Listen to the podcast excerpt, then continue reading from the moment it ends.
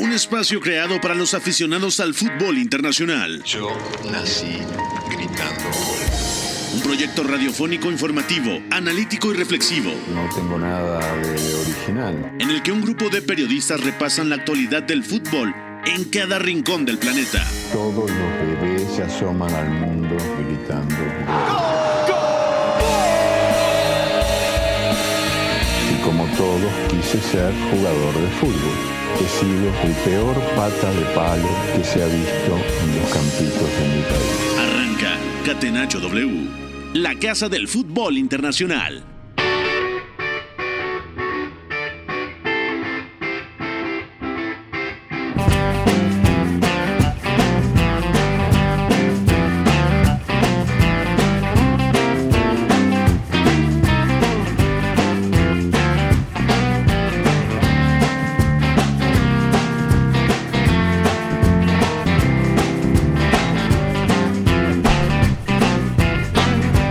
¿Qué tal? ¿Cómo están? Bienvenidos a Catenacho W. Son las 4 de la tarde con un minuto. Soy Pepe el Bosque. Pónganse cómodos. Vamos a repasar lo más destacado del fútbol internacional, sobre todo en el panorama europeo. Saludo a toda la gente que nos acompaña. Primero, antes que nada, al hombre del amor, al doctor amor, el señor McLovin, que hoy está en la sala de máquinas de Catenacho W. También a Fo en la producción de este espacio. Y a la distancia, al señor Beto González. Beto, ¿cómo te va? Todo bien, Pepe, gracias. Abrazo para ti y para todos. Un fin de semana muy divertido. Equipos grandes que pierden puntos, otros que no pierden. La verdad es que hay mucho que comentar y también hay que darle su reconocimiento al Super Girona de Michel, ¿no? Que ha dejado una exhibición y ha ganado en Montjuic. Totalmente de acuerdo. Una victoria importante que también se junta con el empate del Real Madrid en el Benito Villamarín y por lo tanto el Girona, por eso le permite ser líder en solitario de la Liga Española. Eugenio, te mando un fuerte abrazo. También líder solitario, pero en otra, en otra latitud, en otra liga, en la Bundesliga alemana. Muy importante lo del Bayer Leverkusen. Empezó jugando mal, termina empatando y eso también se combina con la derrota por goleada del Bayern Múnich contra el Eintracht Frankfurt 5 a 1. ¿Qué tal, Pepe? Te saludo con mucho gusto también a toda la gente que nos acompaña el día de hoy. Y sí, mucho tiene que ver con esa derrota del Bayern München, el que el Leverkusen pueda separarse, respirar un poquito en la cima, que aún así está apretadísima la Bundesliga. Pero bueno, ese resultado del Eintracht Frankfurt fue importante para lo que serán las aspiraciones al título de los de Xavi Alonso también. Y bueno, eso se conjunta también con un resultado negativo del Dortmund que cada vez se aleja más de esa cima. Ya difícilmente peleará por el título, pero eh, tendrá que aspirar ahora a mantenerse al menos en puestos de Champions. De acuerdo. Vamos a arrancar entonces con la pregunta del día y como todos los lunes vamos a preguntar lo mismo. ¿Quién fue la figura del fin de semana en las principales ligas alrededor del mundo? La pregunta del día. Non potevo farlo venire dagli Stati Uniti senza farlo giocare. Catenacho W.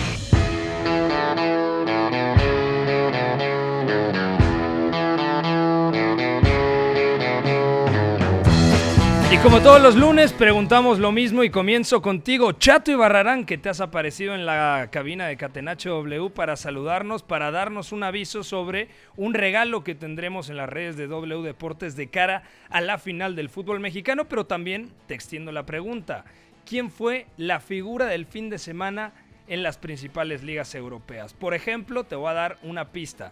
Miguel Gutiérrez del Girona, Ah, muy bueno. que jugó muy bien, ¿no? El lateral que se incorpora muy bien a- al frente. También en la Liga Premier hubo destacadas actuaciones. Edson Álvarez. Edson Álvarez desafortunadamente no jugó, Ah. qué bueno que lo apuntas, pero Raúl Jiménez sí y marcó gol. Sí, eh, bueno, eh, sin lugar a duda Jiménez en la liga inglesa, Ujú. el del Girona Miguel Gutiérrez. Miguel Gutiérrez muy bien, De tus laterales favoritos. de mis laterales favoritos Y bueno, pues eh, en el fútbol alemán, pues ya sabemos, ¿no? Florian Wirtz, el de siempre. Florian Wirtz. De acuerdo. Eh, eh, el aviso rápidamente. Oye, ¿Qué vamos a regalar, chato? Rápidamente, eh, sigan a W Deportes en todas las redes sociales, descarguen la aplicación para que escuchen el catenacho, donde quiera que estén. Y bueno, pues estaremos regalando un balón firmado por todas las Águilas del América, el equipo que va en búsqueda de la 14 que enfrentará a Tigres. Recuerden la final completa, completitita a través de W Radio, W Deportes, porque somos la casa de la Liga MX, del fútbol inglés, del fútbol alemán, de los capitanes, de los diablos. Tenemos todo y la final completa, ida y vuelta, estará en nuestros micrófonos y participe. Descargue la aplicación, descargue, eh, síganos en todas las redes sociales porque ahí estaremos regalando un balón firmado, Pepe. Jueves a las 9 de la noche a través de W Radio W Deportes y el domingo arrancamos transmisión por ahí de las 7 de la noche. Es ¿no? correcto, es correcto. Ahí estará José del Bosque, su servidor, por si quieren ir a tomarse fotos con nosotros. Va- vale, muchas gracias, mi querido Chato Ibarrarán. Beto, eres mi mejor amigo, Beto. Bueno, Beto González, la misma pregunta. Eh, ¿Quién fue el jugador del fin de semana para ti en el panorama europeo? Heung-Min Son, eh, es una exhibición tremenda la del surcoreano. Le mando un abrazo al Chato de Barragán, por cierto. Eh, y la verdad es que lo de Heung-Min Son fue muy bueno porque ayuda a sacudir al Tottenham. Es cierto que el Newcastle viene con muchas bajas y además cambia la forma en la que afrontó el partido el equipo de Eddie Howe, pero a mí realmente me dejó un gran sabor de boca lo de Heung-Min Son, que ha dejado un partidazo jugando como extremo izquierdo. Eh, obviamente produce el penal, obviamente pone par de asistencias. Y además lo, lo más interesante es que es vital para el plan de partido, que es un poco distinto a lo que suele hacer el Tottenham de Ange Postecoglou, en una adaptación bastante buena para atacar a este Newcastle, así que yo me quedo con el surcoreano, que salió ovacionado por el público en el Tottenham Hotspur De Stadium. acuerdo. Eugenio Tamés, ¿cómo te va? Te mando un fuerte abrazo. Ya te había saludado, te hago la misma pregunta. Eh, yo creo que me voy a eh, quedar en Inglaterra, Pepe, pero voy a nombrar a Dominic Solanki como mi jugador de la jornada europea. Mm, Un eh, delantero que me parece está pasando por debajo del radar, pero está teniendo una muy buena temporada. En cuanto a, nu- a- en cuanto a números, alcanzó 8 goles esta jornada, 8 goles en lo que va de la campaña y está peleando justamente entre los mayores goleadores de la Premier League. Eh, este sábado que se enfrenta al Manchester United anota el primero, pero además también pone un al palo que estuvo muy cerca de marcar su doblete. También tuvo por ahí una asistencia que acabó siendo anulada, pero está demostrando ser un delantero completísimo. Dominic Solanke tiene muy buen juego aéreo, también se bota muy bien al espacio y tiene buena definición también cuando se eh, enfrenta a los arqueros, así que destaco la actuación de Solanki no solo eh, este fin de semana, sino en lo que va de la temporada. De acuerdo. Para ti, Iñaki María, un fuerte abrazo hasta Segovia, España. Te saludo primero y te hago la misma pregunta. ¿Qué nombre vas a traer como figura del fin de semana aquí a la mesa de Catenacho W? ¿Qué tal? Muy buenas, señores. Pues no, me, me habéis pillado con el agua al cuello, ¿eh? No, no la tenía pensada, muy mío esto de hacer los deberes en los cinco minutos de antes. A bote pronto, eh, se me ocurre John McGinn del Aston Villa, que venía ya en un gran estado de forma, marca el gol contra el Arsenal, que le da la victoria en la gran semana de los de Unai Emery. Y bueno, quizás sea uno de esos tapados que, que no es de los que más reflectores acaparan del Aston Villa. Seguramente el líder del equipo sea Oli Watkins, pero oye, un llegador excepcional que hace falta de medio centro, juega de medio centro, con Escocia más de centrocampista ofensivo. Aquí juega en banda como volante en ese 4-4-2 de falso extremo, jugador para todo, guerrero de los que le gustan a Unai, así que bueno, un fin de semana yo creo para dedicarle este programa, esta pregunta del día. De acuerdo. Vamos a arrancar entonces liga por liga. Primero la Liga Española y la victoria 2 a 4 del Girona en campo del equipo Blaugrana. Vamos allá. La Liga. Con el balón en bandeja de plata. ¡Gol! Marca el Atlético de Madrid. Sociedad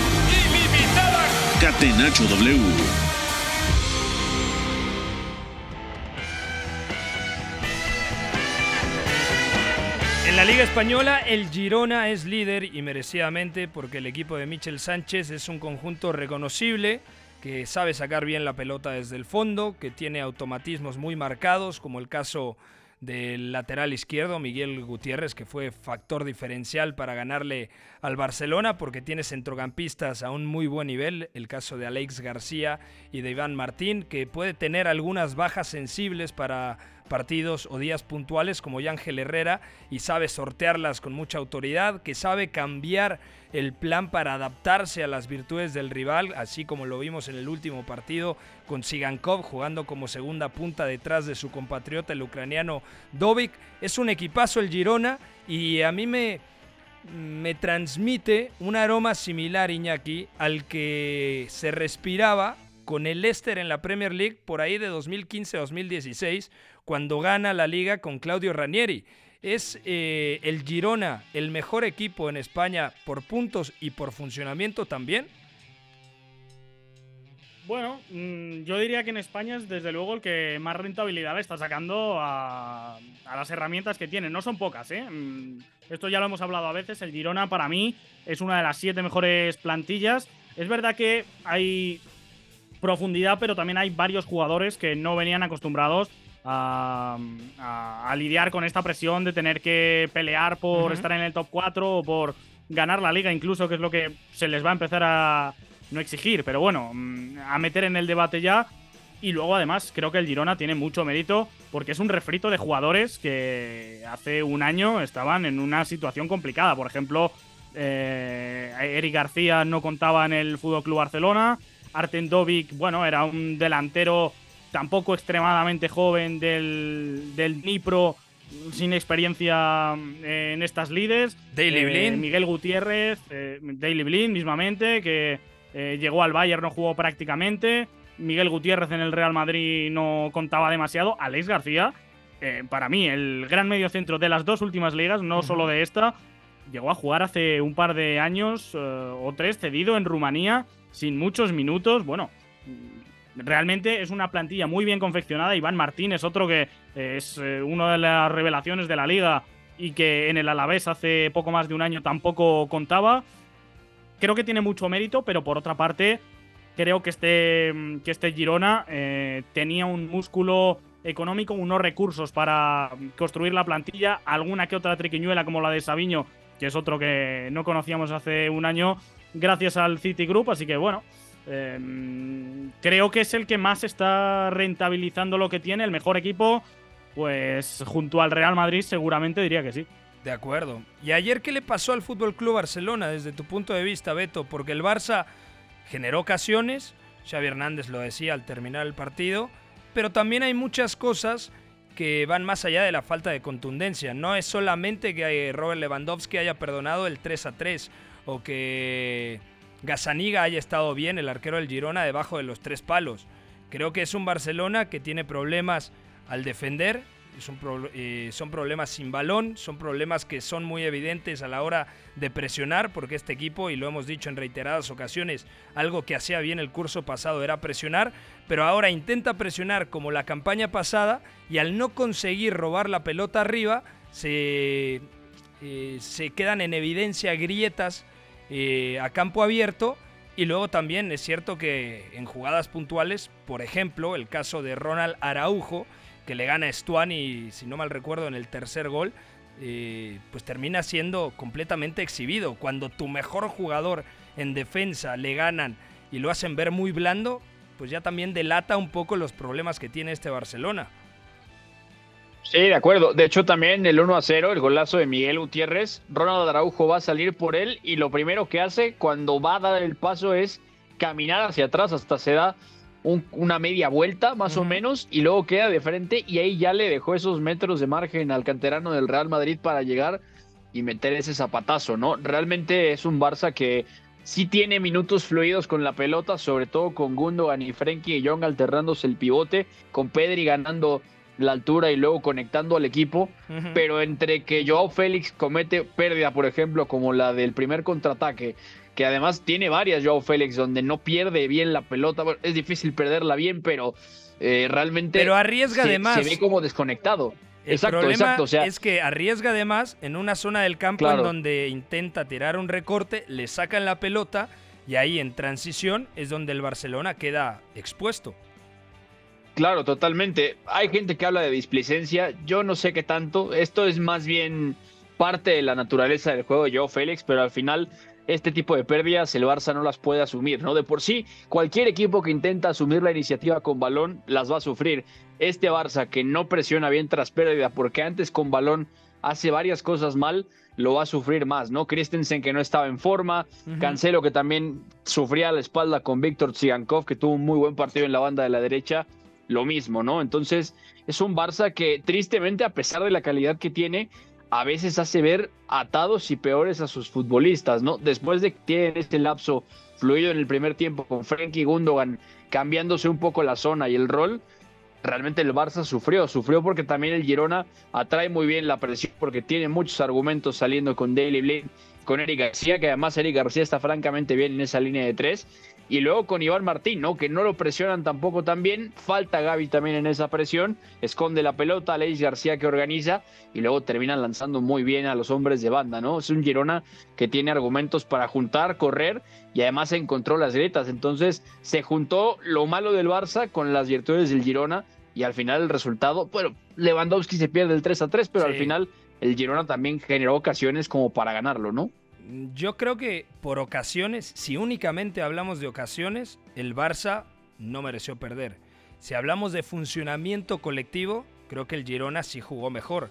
Y además, Eugenio, el Girona demostró que también tiene pegada, ¿no? Porque llegaba, marcaba, llegaba y estaba muy cerquita de anotar, ¿no? De hecho, Miguel Gutiérrez termina marcando el 2 a 1, o el 1 a 2, mejor dicho, después de dos aproximaciones que ya había tenido atacando, siendo lateral, el carril interior. Bueno, sí, eh, eh, esta Girona tiene un eh, equipo que ya repasábamos algunos nombres, ¿no? Se mencionaba que tal vez no habían tenido continuidad en otros clubes, que venían de, de otros niveles, pero han demostrado tener calidad y han demostrado tener durante toda la temporada, sobre todo, buena pegada. El caso de de Sabiño, lo mismo con Sigankov, evidentemente Dovic el delantero, pero también Alex García, que ya mencionaba, eh, lo destacaba también Iñaki hace rato, me parece que son futbolistas con buen pie, con muy alta técnica, calidad de toque y que eso provoca que las oportunidades que tengan, además de que saben generar oportunidades, pero que las oportunidades que tengan generalmente sean de bastante peligro. Totalmente de acuerdo. Eh, vamos a cambiar de partido. Iñaki, comienzo contigo. Me gustó mucho el Betis 1, Real Madrid 1. Eh, Rodrigo, otra vez me pareció de lo mejor del Real Madrid. También me gustó Luka Modric. Eh, Bellingham volvió a marcar.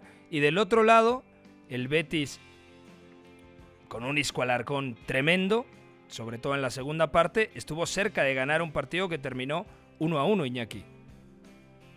El gol de Ruibal yo creo que mm, es el highlight del fin de semana, o uno de ellos, vaya. Eh, el gol que más ha sorprendido aquí en España, pero sí, la verdad que es un partido en el cual no hay excesivas ocasiones, pero hay buen ritmo de juego.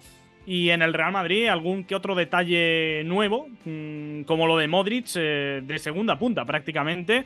No fue Brahim, el acompañante arriba de Rodrigo, sino que fue Luka Modric con Brahim en la derecha yo creo que el Real Madrid controló el partido. En la primera parte no fue un gran Real Madrid. Asociativamente tuvo tramos, tuvo jugadas con Cross en la base, con Modric por delante, encontrándose bien los dos veteranos, cuando no. Pero en general yo creo que el Real Madrid controló más que dominó.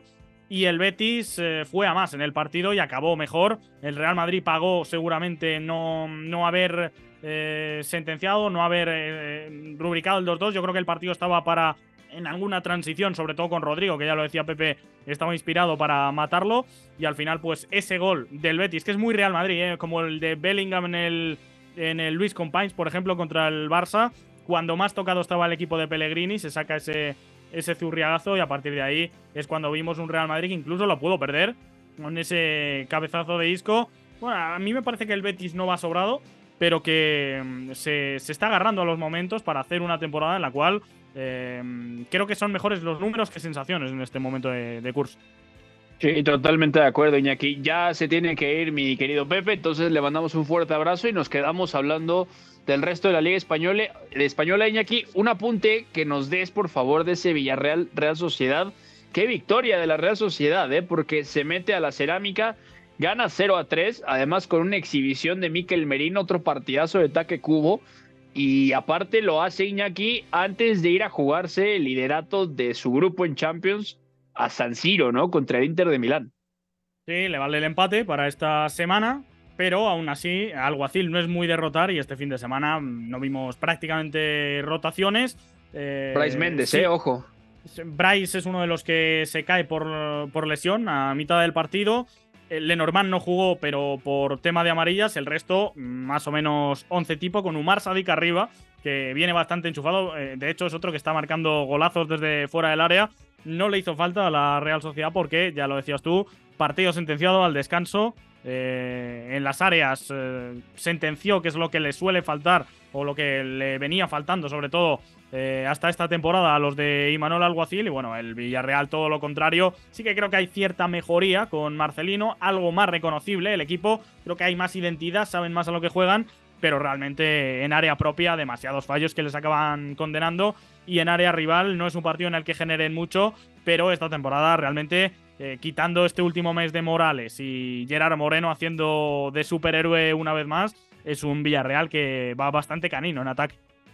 Sí, sí, totalmente de acuerdo. También buena actuación de Alex Baena, que sigue jugando como ese volante por la izquierda, como ese cuarto centrocampista. No hay que perderle el ojo al chico seleccionado español. Otros resultados antes de cambiar rápidamente de liga, el Getafe y el Valencia 1 a 0 y el Getafe Iñaki pues duerme noveno en esta al final de esta jornada, está cerquita ahí de la pelea por puestos europeos, cerquita de decir, ¿eh? considerando.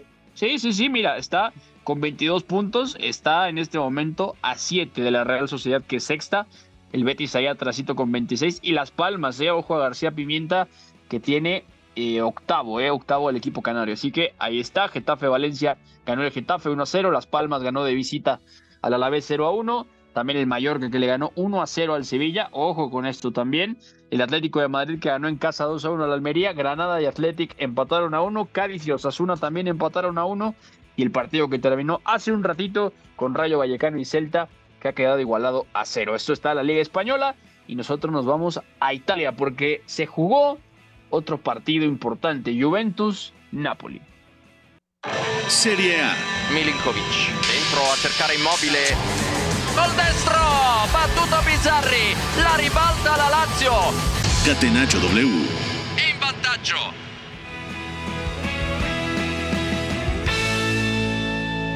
Eugenio, cuéntanos todo porque la jornada en la Serie A, la jornada 15, abrió el viernes, Juve Napoli. Y bueno, la Juve terminó ganando 1 a 0. Fue un partido que tuvo sus ratos divertidos, pero sobre todo que la Juventus lo sentenció con gol de Federico Gatti, ¿no? A pase de Andrea Cambiaso, minuto 51, se habían ido 0 a 0 al medio tiempo.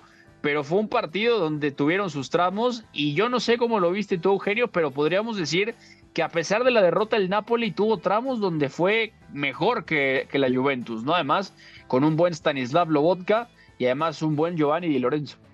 Estoy totalmente de acuerdo contigo, Beto. Me parece que eh, Napoli ha dejado buenas sensaciones en los últimos partidos y puede sonar contradictorio porque tienen tres derrotas consecutivas y tres derrotas frente a rivales importantes, pero me parece que desde la llegada de Walter Mazzarri hay eh, una mayor intención, hay eh, una búsqueda un poco de eh, generar una nueva identidad para este Napoli y creo que se ha notado teniendo un poco más de posesión de balón. Cuando atacan todavía buscan mucho a sus dos extremos, Cabarasquelia por un lado, Politano por el otro, los dos intentando centralizar para generar peligro, sin ser aún tan consistentes, pero con algunos tramos de brillantez empiezan a generar peligro. También con subidas de sus dos interiores, ¿no? Tanto Sambo Anguisa, que sabe pisar bien el área, como Zielinski, que tiene gran toque y es muy creativo. Me parece que el Napoli empieza a generar un poco más, a dejar eh, mejores sensaciones en su juego.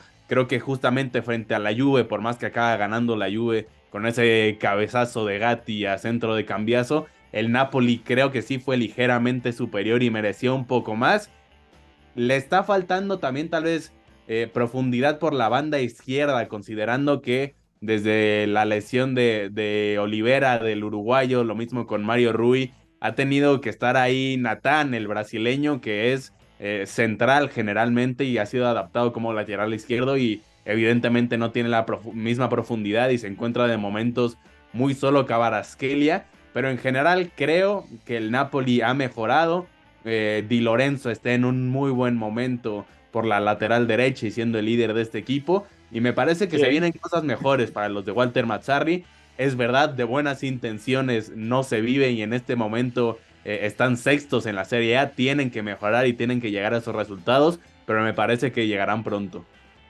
Sí, totalmente de acuerdo. En el otro partido grande de esta semana en Italia, el Atalanta le ganó 3 a 2 al Milan. Luis Muriel cerró la cuenta y además doblete de, Ademola Lukman, que es un jugador que por aquí ya han hypeado varios personajes, incluyendo al ingeniero. Bueno, marca doblete, lo asisten Coop Miners y Charles de Ketteler. Y además el Milan pierde antes de un partido vital en Champions contra el Newcastle. Atención porque el Milan está sufriendo, no está dejando tan buenas sensaciones y ahora tiene que jugarse un partido eh, bastante, bastante complejo, además Newcastle. Así que el Milan ha vuelto a perder, apenas tiene dos victorias en los últimos cinco partidos, ya había perdido contra Udinese en casa y ahora vuelve a perder justamente contra Atalanta en Bérgamo, venía de dos, de dos victorias al hilo justamente en casa ante la Fiore y luego también 3 a 1 ante el Frosinone. Así que nosotros nos vamos ya a la pausa y regresando platicamos de la Premier League y de la Bundesliga porque fueron absolutos partidazos. Y ya viene también el señor Oscar Mendoza que estuvo allá en el Tottenham Newcastle. Así que venimos de la pausa, no se despeguen, están en Catenacho W. Lo que para mí es el fútbol. Éramos todos muy amigos, nos gustaba jugar juntos, la pasábamos bien reunidos, intentábamos hacerlo lo mejor posible, atacar mucho, mucho y luego recuperarla con la ilusión de volver a atacar. Hasta el juego bonito supo rendirse ante la estrategia invencible. Catenacho W, la casa del fútbol internacional.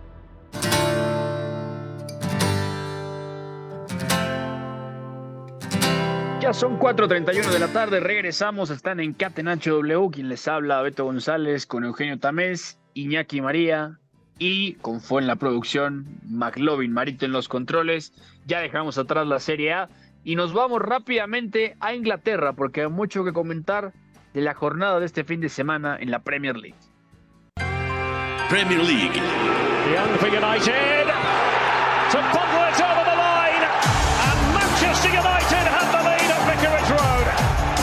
W.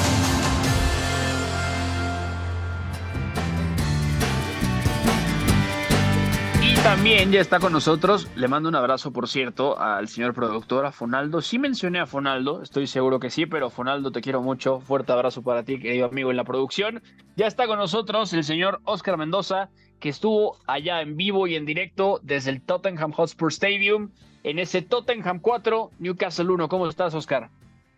Todo bien, Beto. Saludo para ti, Eugenio Iñaki, la gente que nos escucha. Encantado de estar por acá. Y sí, estuve en ese Tottenham contra Newcastle, el partido que cerró la jornada 16 de la Premier League. Muy lindo, sobre todo el ambiente espectacular con el resurgir de los Spurs, un gran Heung-Min Son, ya platicaremos de eso, pero sin duda alguna el resultado sorprende y ya detallaremos por qué, Beto. Sí, totalmente de acuerdo. Y Oscar, tuviste la oportunidad de platicar con algunos de los protagonistas del partido, ¿no? Sí, justamente, y primero vamos a escuchar una pequeña entrevista que le pude hacer a Pedro Porro, el lateral o laterior, como se le quiera decir al español, que precisamente habla un poco sobre ese rol de lateral invertido. Entonces, Fo, vamos con eso. Pedro, felicidades por la victoria y nada más preguntarte cómo te sientes en ese rol precisamente como lateral invertido. ¿Cuáles crees que son tus principales virtudes para jugar en el centro del campo? Bueno, eh, como he dicho anteriormente, sí que es verdad que al principio es normal una posición nueva para mí. Eh, te cuesta mucho más eh, adaptarte, pero bueno, con el paso del partido yo creo que la clave es estar concentrado, porque también eh, tienes que defender y bueno, con balón eh, hacer lo, que, lo que sé, ¿no? Sí que es verdad que, como te he dicho, una posición nueva, intentando adaptarme lo, mejor posible y yo creo que, que por ahora bien. ¿Qué crees que es lo que le dio cambio al equipo después de cinco partidos sin ganar?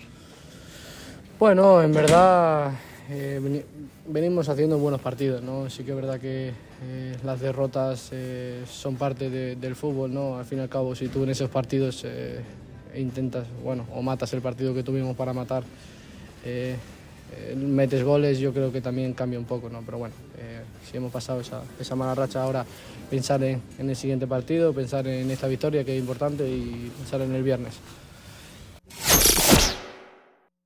Bueno, pues ahí está la entrevista con Pedro Porro y otro que habló fue precisamente Hyun Min Son, la estrella del partido, hizo gol y además dos asistencias regresando a jugar como extremo izquierdo, entonces ahora escuchemos las palabras del surcoreano. You showed that you're a very adaptable player. You saw today Mostraste que eres un in the wing, jugador con mucha adaptabilidad. Te vimos jugando como extremo izquierdo, pero también te hemos visto como centro delantero. No hay comodidad cuando tienes 31 años. Entonces durante toda mi carrera jugué como extremo izquierdo. Y también desde el inicio de esta temporada estuve jugando como centro delantero, que es donde la competencia no estaba tan fuerte.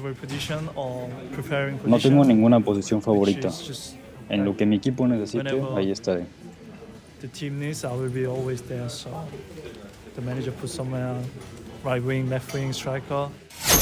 Si el DT me quiere como extremo izquierdo, derecho o punta, me las arreglaré para estar ahí. Impresionante, impresionante Oscar, gran trabajo el que hiciste allá con Pedro Porro y Heung-Min Son. E impresionante lo que, lo que habla Son también, ¿no? Justamente de las posiciones, al final él cumple, él juega donde tiene que jugar, no tiene directamente una posición favorita.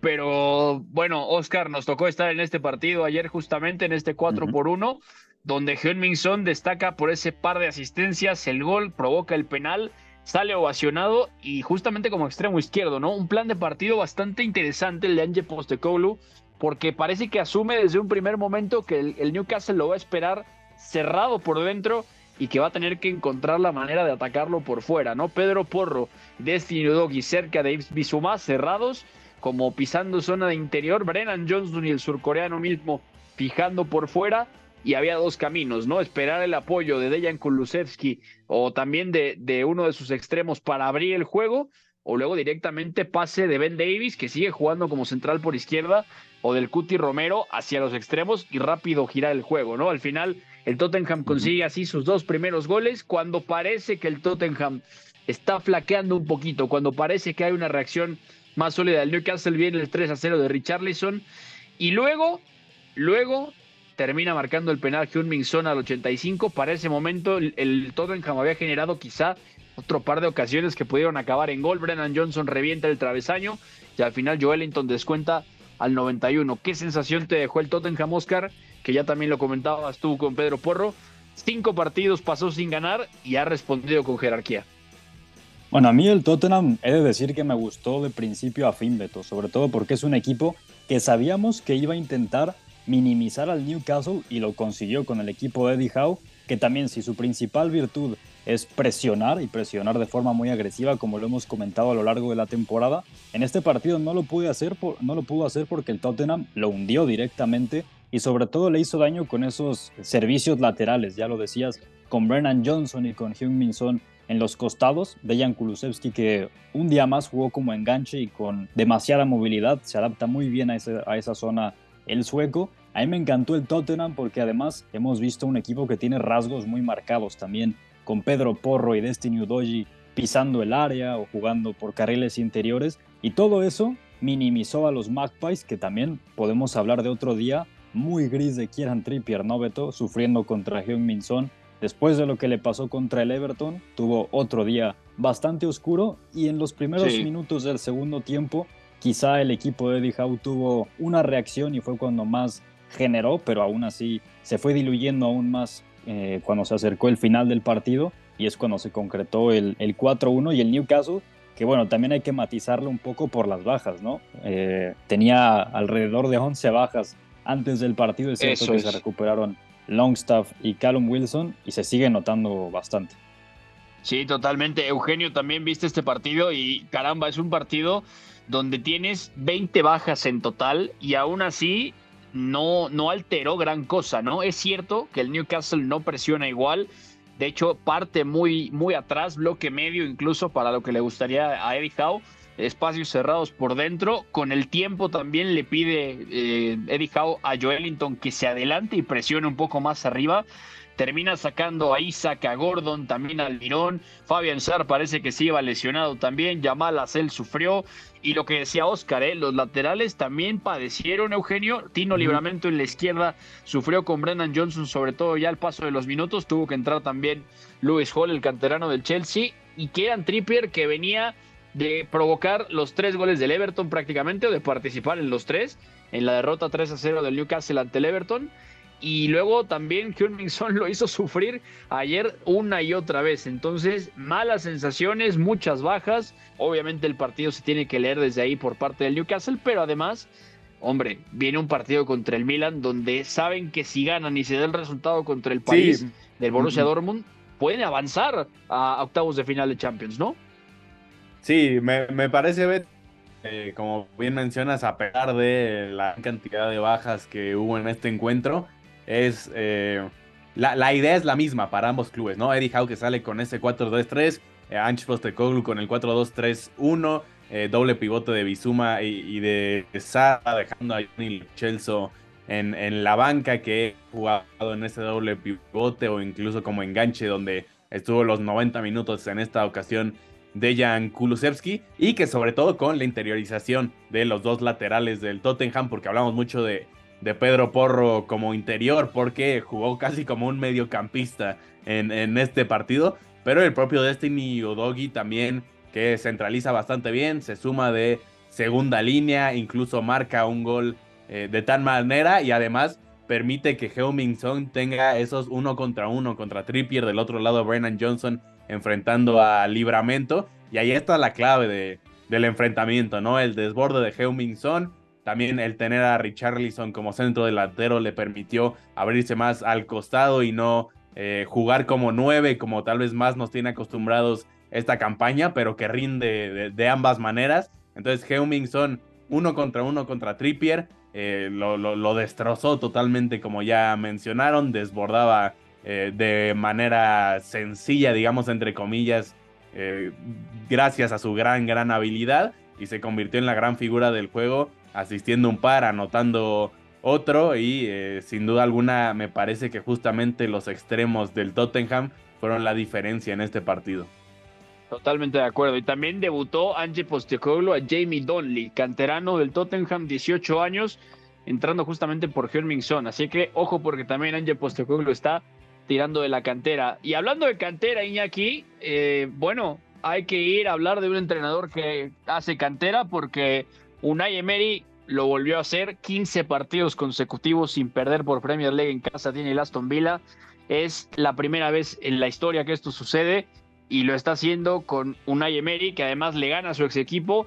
Y yo diría, Iñaki, que sobre todo es un partido donde el Aston Villa ha mostrado dónde está el techo y que además es muy importante porque con 72 horas de diferencia le ha ganado sin más ni menos, ni más ni menos al campeón defensor y múltiple campeón en los últimos años, al Manchester City. No fue una exhibición tan contundente como la del otro día contra el City, pero también le ha ganado el subcampeón al Arsenal y esto es pura vida, ¿no? Disfrutan los aficionados del Aston Villa y disfrutan los panenquitas, ¿no? Que les gusta un Emery también.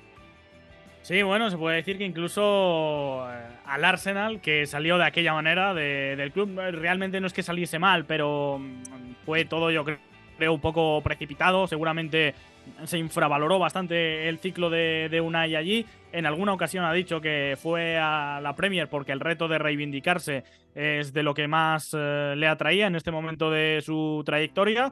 Me parece que el Vila hace otro muy buen partido, no tan bueno como el del Manchester City, ese me parece que es eh, bordar el fútbol. Bueno, es que el, equipo de Guardiola no genera nada en todo el partido, no genera prácticamente ocasiones. Y el Aston Villa incluso. Sí, sí. El Aston Villa tiene varias para haber aumentado la brecha.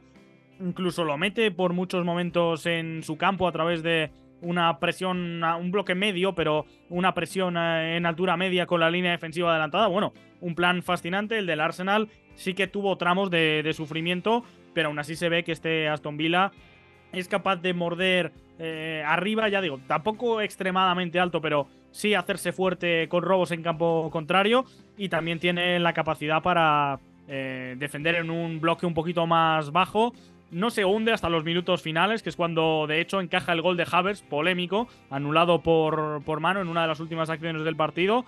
Pero bueno, eh, realmente se vuelve a mostrar que Unai tiene muy trabajadas dos cosas. Uno, en la manera en la cual eh, sale a pocos toques con jugadores que se, se conocen y tienen bien entrelazadas sociedades entre sí. Y dos, eh, lo mucho que aglutina jugadores por dentro con muchos efectivos para reducir eh, eh, el espacio ahí. Entre líneas también compacta muy bien el espacio entre ellas. Y luego arriba, pues claro, con, con Watkins, con Bailey. Creo que es uno de los partidos en los cuales incluso eché algo de menos esa amenaza a campo abierto con la frescura que tenía. Se va eh, Tillemans y aún así con la entrada de Diaby se me quedó algo corto, pero vaya, en términos generales creo que este Aston Villa viene a hacer un mes eh, rozando el 100% de sus posibilidades. Espectacular, ¿no, Oscar? Porque además está sentadísimo. O sea, John McGinn de volante izquierdo, Bailey que se va lesionado desafortunadamente. Pero también esa pareja de centrales con Diego Carlos y Pau Torres, ¿eh? Gabriel Jesús, por otro lado, también encontró una ventana. No sé cómo lo viste, Oscar. Ya lo decía Iñaki, achica muy bien el campo el Aston Villa, camina hacia adelante también permanentemente. Hace muy difícil que le juegues por dentro y la solución la tuvieron clara, ¿no? Kai Havertz yendo justamente a espalda de Camará, que lo seguía. Camará lo siguió muy bien también hacia la línea defensiva y balón largo al desmarque de Gabriel Jesús. O sea, también había algunas alternativas. El Arsenal llegó, Dibu Martínez tuvo al menos tres atajadas importantes, pero claro, el Arsenal sufrió bastante y el Aston Villa se hizo muy fuerte a partir de esto. Hasta que luego viene el gol al lado de Havertz, pegó primero en la mano de Cash, luego en la de Havertz y al final se acabó marcando. Pero bueno, el Arsenal tampoco mereció perderlo del todo, ¿no? Completamente de acuerdo. Y comenzaría diciendo porque seguramente son dos equipos que veremos dentro del top 4 eh, al final de la temporada. Yo me la jugaría y lo diría así. El Aston Villa, por un lado, ya son 15 victorias consecutivas en Villa Park, que es un dato muy contundente, y le jugó de una forma muy similar al Arsenal de lo que lo hizo frente al Manchester City. Tiene muy claro que cuando defiende es un equipo que es muy compacto, que concede muy pocos espacios por dentro y luego cuando ataca es muy vertical, con John McGinn, como ya lo apuntaban, con el propio Bailey o Musa Diaby, y, y tiene muy claras esas rutas. De hecho, el gol es eh, una secuencia de pases por derecha muy llamativa que termina John McGinn al final, pero el Arsenal también creo que hizo los méritos para no perder el partido. A mí me gustó sobre todo Martin Odegaard llegando desde segunda línea, que ahí es cuando se produce la acción más clara para los Gunners, que es al minuto 38, una tajada del Dibu Martínez a Odegaard, que es una ocasión muy clara del noruego. Esa era de gol seguramente. Eh, falló esa Odegaard y más allá de eso, el, Arsenal sí tiene minutos donde creo que asfixia un poco al Vila y ahí es ahí donde creo que mereció un poco más. Eh, sin duda, creo que el Aston Villa también ha asentado muy bien que es una plantilla que, ojo, eh, podemos hablar que es profunda porque si uno ve los cambios, entra Mati Cash por Esri Conza, entra Alex Moreno por Lucas Diñi, entra Jacob Ramsey y también creo que eso nos habla de que Unai Emery sí tiene mucho mérito, pero el proyecto también ahora está fundamentado por una plantilla que es lo suficientemente amplia. Totalmente de acuerdo. Bueno, vamos a repasar también otros resultados antes de ir rápidamente a la Bundesliga. Ojo a esta goleada, ¿eh? El Fulham en Craven Cottage 5 a 0. En los últimos tres partidos, el Fulham ha marcado 14 goles y ha encajado 3, los 3 de Liverpool. Y también encajó de los Wolves en ese último cuarto partido, 3 a 2. Así que atención a la forma del Fulham, donde Raúl Jiménez también ha marcado uno de los goles. Ya lleva 3 goles en los últimos dos partidos, así que ojo porque también las sensaciones con Raúl Jiménez están mejorando. El Brighton Burnley empataron a uno, el Wolverhampton y Nottingham Forest también dividieron puntos empatando a uno. El Everton le ganó al Chelsea. Atención a este resultado también en Goodison Park. Lo ha vuelto a hacer Sean Dyche y ha realmente complicado al equipo de Mauricio Pochettino. 2 a 0 ha ganado el Everton en casa. El City le dio la vuelta en cuatro minutos en el segundo tiempo en casa de Luton Town. Ganó 1 a 2 en Kenilworth Road. Y ojo también a esta victoria del Bournemouth. Ah, fue la figura justamente del fin de semana del señor Eugenio Tamés. Dominic Solanke que termina marcando eh, doblete y que además propulsa al Bournemouth de Andoni Iraola a ganar 0 a 3 en Old Trafford. Nunca en 133 años de historia el Bournemouth había ganado en Old Trafford y además conseguido portería en cero hasta este sábado donde ha ganado 0 a 3 y les decimos, eh, pudo haber ganado incluso 4 o 5-0 tranquilamente, pero tranquilamente el equipo de Andoni Iraola. Así que aquí quedó la jornada de Premier League y nosotros saltamos a la Bundesliga porque cayó estrepitosamente el Bayern Múnich y además el Super Leverkusen volvió a dejarse puntos. Томас Мюллер, человек, с которого сегодня началась победа. Бундеслига. Catenacho W. И Бундеслиги я не исключаю, что и мира вообще.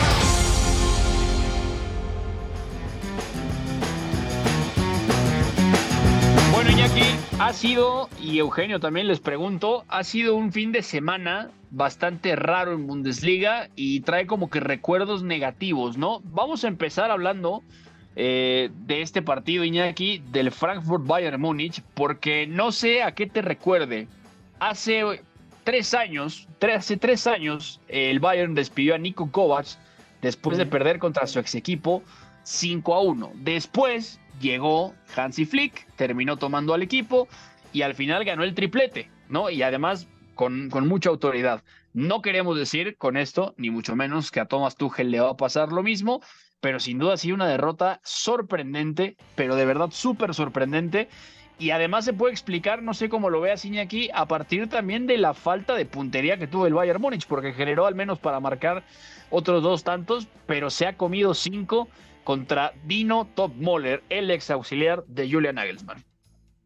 Sí, de hecho por ahí hay una estadística circulando de esto de los expected goals que más o menos daban los mismos goles a los dos equipos. A mí me parece que el Eintracht hace un partido muy superior al del Bayern, pero aún así es verdad que eh, el Eintracht eh, materializa prácticamente todo lo que tiene y que el Bayern eh, desperdicia varias de las que no suele perdonar.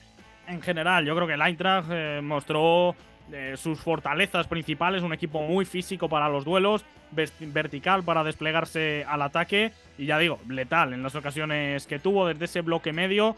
Creo que le hizo mucho daño al Bayern, que bueno, mmm, no es inferior eh, en muchos tramos del partido, pero, pero que le acaba condenando esa falta de acierto y eso que juega con Harry Kane y con Maxim Chupomotán como una especie de enganche eh, en un 4-2-3-1 en la media punta, ni Musiala ni Müller, el elegido fue el camerunés. Luego creo que mm, eh, expone mucho a Kimmich, que esto es algo endémico del Bayern, pero que en este partido resalta mucho como mediocentro solo, con Goretzka muy arriba. Varias pérdidas además de, de Joshua Kimmich, que estuvo irreconocible por tramos. Y los laterales creo que son otros dos que, mm, que sufren mucho, tanto Marraui como Alfonso Davis, contra los extremos que atacaban su espalda. El Eintracht con ataques con balones bastante directos a esas zonas. Upamecano hace una de las suyas también en el 4-1. Bueno, se juntaron muchos factores, pero mm. diría que la Eintracht, eh, grata sorpresa, uno de los dos mata gigantes junto al Gladbach que tiene el Bayern y que en figuras como la de Dina Ebimbe, por ejemplo, en el extremo izquierdo, creo que supieron eh, sacar mucho partido a varios jugadores específicos que tienen. Larsen es otro en medio campo que me parece que estuvo bien con esos robos para iniciar la transición. Así que diría que el equipo revelación de este fin de. Sí, totalmente de acuerdo, Eugenio. También, ¿qué te pareció este partido? Entendiendo que el Bayern falla mucho, pero que además Omar Marmouche estaba tocado por los dioses, dio un muy buen partido. Larson también estuvo bien. Hans Garnauf mete gol hasta por accidente y además el ex Paris Saint Germain, ¿no? Eric Jr. Dine Bimbe termina dejando una muy buena exhibición en la banda de la izquierda, también con un Usama Rawi complicadísimo. Fue un Bayern desprotegido a más no poder, ¿eh? Sí, me parece que eh, la, posición en la tabla del Frankfurt puede ser engañosa. Digo, con este resultado suben hasta la séptima posición, pero ha sido un equipo muy peligroso durante toda la campaña. Es eh, un equipo que le ha peleado bien al Borussia Dortmund, ¿no? Eh, acabaron 3-3 en ese encuentro. Frente a Stuttgart, que está top 4, perdieron por diferencia de un gol, pero también peleando bastante bien. Dieron un buen juego contra el Verde Bremen con un empate, es decir, no se les han dado los resultados, pero siempre los partidos son bastante cerrados. Eh, al Unión Berlín, por ejemplo, que sabemos que el Unión Berlín no está en su mejor momento, los golearon 3 por 0. Y en general es un equipo que tiene idea de juego, con Dino Tömmel al frente que tiene eh, buenos nombres y que sobre todo eh, ha estado inspirado Omar, Omar Marmouche no solo en este partido frente al Bayern, sino durante toda la campaña de Bundesliga, porque ya tiene en, 14 partidos 7 goles y 3 asistencias, a pesar de que, repito, en cuanto a resultados, el Frankfurt le ha faltado un poquito, pero sigue siendo un equipo muy peligroso y lo demostró justamente este fin de semana frente a los de Thomas Tuchel. Totalmente, y me quedo contigo, Eugenio, para que nos digas qué le pasó al Dortmund. Ahora, ¿qué pasó con el Dortmund? Mats Hummels se fue expulsado, logró ponerse 2 a 3, pero vaya, ¿eh? otra dejada de puntos que hace dudar de que el Dortmund realmente pueda estar peleando por la Bundesliga, ¿no? Sí, fue un partido que, como mencionas, Beto, estuvo muy condicionado después de eh, la expulsión bastante temprana, además de Mats Hummels al minuto 15, un buen contragolpe de Leipzig que eh, lo hizo Penda conduce frente a Kobel, llega por detrás Hummels, ya como último hombre baja al delantero belga y no había duda alguna de que eso era una expulsión. Eh, de tal manera el Dortmund se queda con uno menos. El sacrificado para la entrada de Niklas Zule es Vaino Gittens, el extremo por izquierda inglés que ha generado mucho peligro en las últimas semanas y que evidentemente pierde esa verticalidad ante su salida el Borussia Dortmund. Julian Brandt pasa a ocupar esa banda. De igual manera, eh, a pesar de tener un hombre de más, no me encantó el Leipzig. Me le faltó por ahí definición en algunas jugadas. De hecho, el primer tanto cae en un autogol de Rami Benzebaini en un tiro de esquina. Luego, todavía antes del medio tiempo, logra empatar el Dortmund con un cabezazo de Niklas Zule. También una jugada que parte de un tiro de esquina y acaba centrando Brandt a segundo palo para que entre solo el eh, defensor alemán. En la segunda mitad se va adelante a Leipzig también por un pequeño error de Kobel. Eh, le digo error porque después de un buen tiro de Xavi Simons deja el rebote ahí eh, en pies de Baumgartner que solo tiene que empujar el balón. Y con ese 2-1 sufrió bastante. Ya al final del partido de Leipzig, los últimos 10 minutos, alcanzó a presionar más el Dortmund subiendo un poco las líneas. Cae el gol de Yusuf Pulsen ya en los minutos finales. Todavía Niklas Fulkrug no quería darse por vencido en un tiro de esquina. Julian Brandt lo asiste para que anote el delantero alemán y acaba 3 por 2 un partido que me parece que eh, el Leipzig lo tenía que matar desde antes porque con eh, un hombre de más desde el minuto 15 tenía para dominar y eh, hubiera sido así si hubieran tenido mejor puntería este, en este partido. Totalmente de acuerdo. Bueno, nada más repasamos rápidamente los resultados. Heidenheim le gana al Darmstadt 3 a 2, el Bremen le gana al Augsburg 2 a 0, el Freiburg fue a casa del Wolfsburg y ganó por la mínima, el Unión Berlín volvió a ganar por fin 3 a 1 al Borussia Mönchengladbach y además el Stuttgart que le arrancó puntos, sí, al Bayern Leverkusen y lo desnaturalizó, ¿eh? Atención, porque el equipo de Sebastián Genes fue mejor que el de Xavi Alonso un buen tramo del partido y el Colonia y el Mainz dividieron puntos 0 a 0. Esto fue lo que pasó el fin de semana. Ya nos tenemos que despedir. Ha sido un gusto acompañarles este lunes. Mañana Champions con los chicos. Nosotros nos escuchamos, Pepe y su servidor Beto González, hasta el jueves con la Europa League. A nombre de Iñaki María, Oscar Mendoza, Eugenio Tamés, fue en la producción, McLovin en los controles. Se despide ustedes, Beto González, a nombre de Pepe del Bosque, en esto que fue Catenacho W. ¡Chao! Hay una relación entre la práctica del cuerpo que se expresa en las manos y el cerebro, pero el fútbol ha suprimido esto, de modo que se trata fascinantemente de un ejercicio que nos devuelve en el tiempo a lo que fuimos en el origen, pero también una vez que nos aficionamos a este juego, nos regresa a la infancia, al niño que fuimos. Gracias por sintonizar Catenacho W entonces el fútbol es en ese sentido una maquinaria para regresar en el tiempo en un doble sentido. Por W Deportes, la frecuencia del fútbol internacional.